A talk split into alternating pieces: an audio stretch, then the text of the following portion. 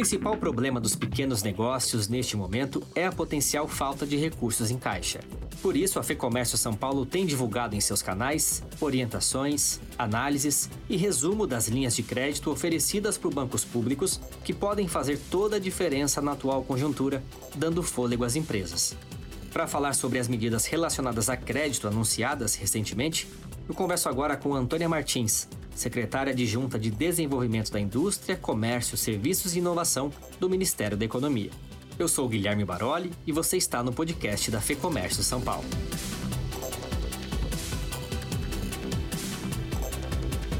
Antônia, obrigado pela sua participação aqui no podcast. A gente vem acompanhando as medidas anunciadas pelo governo para garantir aí capital de giro às pequenas empresas.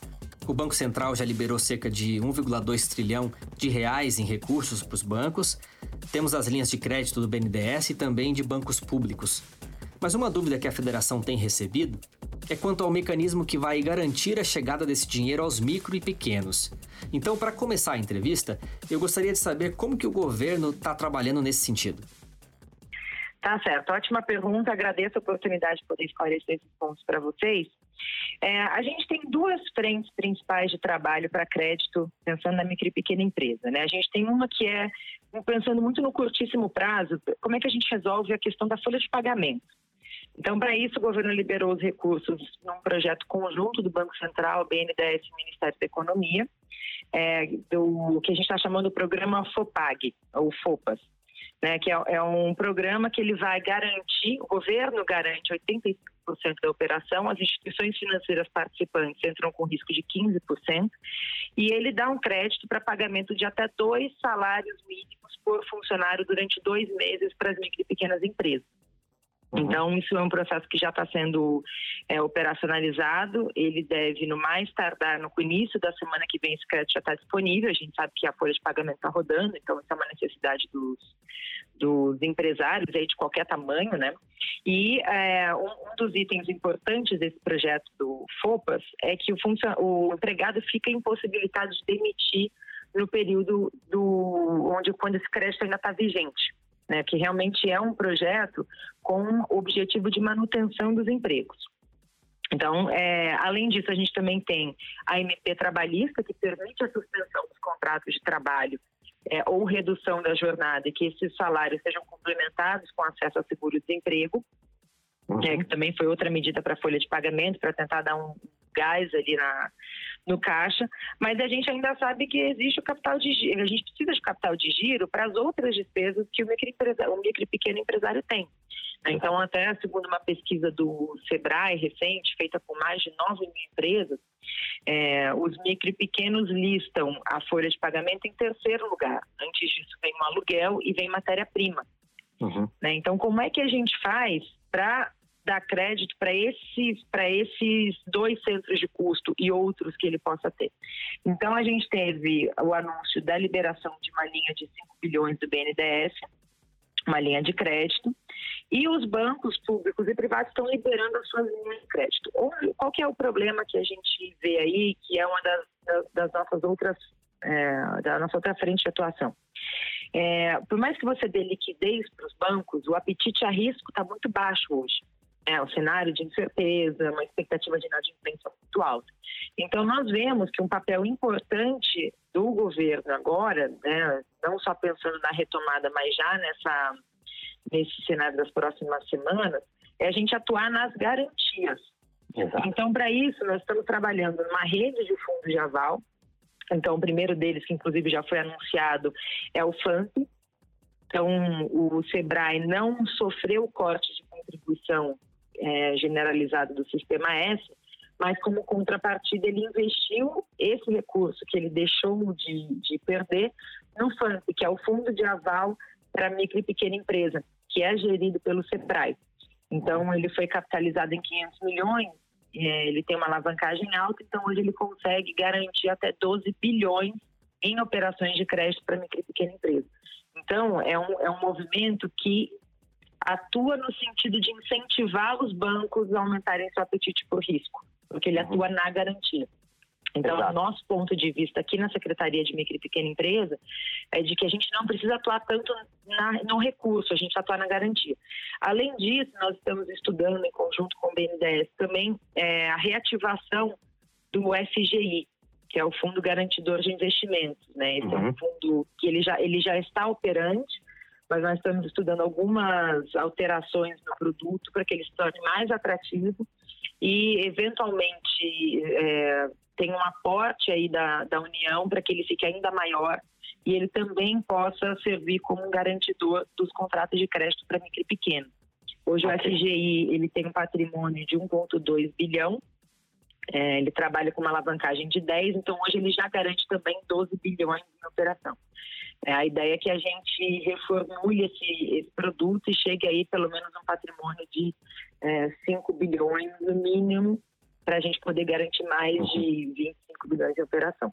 Ok. É, porque se a gente pensar que boa parte, né, ou grande parte das micro e pequenas empresas possuem alguma restrição, né? Então, eu queria perguntar nesse sentido, se está havendo uma mudança importante quanto à análise de crédito, justamente em função da crise atual. É, uma ação que também deve ser publicada em breve é a revogação, o ministro já anunciou, então eu fico à vontade de, de comentar, que uhum. é a revogação da CND para é, tanto para renegociação de crédito e também de novas operações, que a, a CND é a certidão negativa de débito, que é o que diz se você está em dia com a receita ou não. Então a gente está trabalhando no MMP para revogar isso, justamente porque a gente sabe que é, hoje, nessas condições, é, fica muito difícil a gente pedir do empresário de estar em dia com a receita, quando às vezes ele não consegue nem estar em dia com o, próprio, seu próprio funcionário. Okay. Então, esse, é, essa deve ser uma medida, é, deve sair ainda essa semana, se não hoje, é, já, mas já foi uma medida anunciada pelo ministro na primeira coletiva que ele deu. Então, realmente é, é de suma importância, especialmente para o micro e pequeno. Uhum. E quanto ao acesso exatamente, né? Falando aí da prática, quando que o, o pequeno e o médio vão é, ter acesso a esse dinheiro? Está havendo algum trabalho para reduzir a burocracia, para que esse dinheiro chegue de forma ágil ao caixa dessas empresas? A gente tem estudado, e talvez e aí por um escopo menor, talvez para microempresa, é, um modelo onde a gente possa atuar com as operadoras, as maquininhas de cartão. Então, a gente uhum. tem discutido muito, outras áreas no governo, dentro do Ministério da Economia também estão discutindo, é, como é que a gente pode operacionalizar recursos, seja do BNDES ou seja da União, via essas maquininhas de cartão, porque é uma coisa que o, o empreendedor já está acostumado a usar, né? ele já tem ali uma, talvez uma conta digital, ele já tem uma dinâmica de recebimento desse recurso muito fácil. Uhum. Né? E aí a garantia exigida seriam os recebíveis futuros, então que é o que eles chamam de crédito fumaça. Mas isso tudo ainda está sendo estudado, como a gente consegue viabilizar. A gente acredita na solução, uma questão agora como a gente viabiliza esse crédito. Uhum. Meu último ponto é o seguinte, que para o hum. crédito chegar nos bancos também, aí acho que é uma questão da comunicação interna dos próprios bancos. Então, a gente sabe que às vezes mais que você tenha conveniado com o banco, uma certa linha de crédito, certas condições, aí você tem um tempo aqui para o banco conseguir operacionalizar aquilo internamente e aquele uhum. chegar na ponta, no gerente lá na ponta. Então, um dos trabalhos que a gente também começou a desenvolver aqui, como que a gente faz um monitoramento do que está acontecendo na ponta nos bancos. Então, uhum. usar os recursos que a gente tem hoje de ouvidoria, é, usar o, o, próprio Sebrae, que hoje também funciona muito como uma ouvidoria do micro pequeno, para a gente começar a monitorar onde que está tendo mais ruído, né? onde que a nossa a política que a gente planejou não está sendo executada, para a uhum. gente poder agir pontualmente e com agilidade. Aproveitando esse ponto que você citou, como é que está o diálogo entre governo e os bancos privados? Está havendo aí mais flexibilidade? Os bancos estão se colocando é, mais é, proativos para tentar resolver em conjunto toda essa, essa crise? Olha, eu acho que assim todo o setor produtivo, privado, financeiro, está se mobilizando para tentar resolver é, essa questão, né? Porque a gente tem um impacto econômico muito grande, não é bom para ninguém. Uhum. É, então, quando a gente olha até a, a, o projeto do FOPAS, o FOPAG, que é esse projeto de pagar, de, de você poder conceder crédito para a folha de pagamento, foi feito muito em parceria com os bancos privados também. Uhum. É, então, eles se uniram ali para chegar numa, num consenso de que seria a melhor operação. Eles assumem uma parte do risco dessa operação, então 15% quem assume é o banco.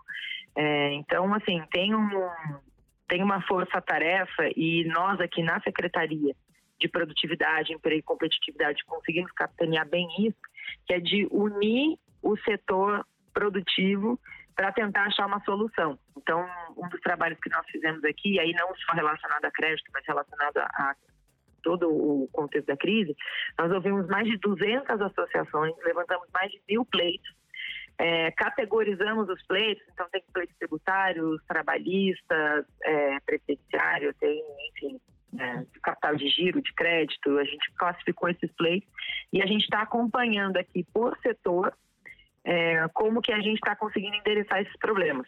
Uhum. Então, é um trabalho que, é, que a gente está capitaneando aqui.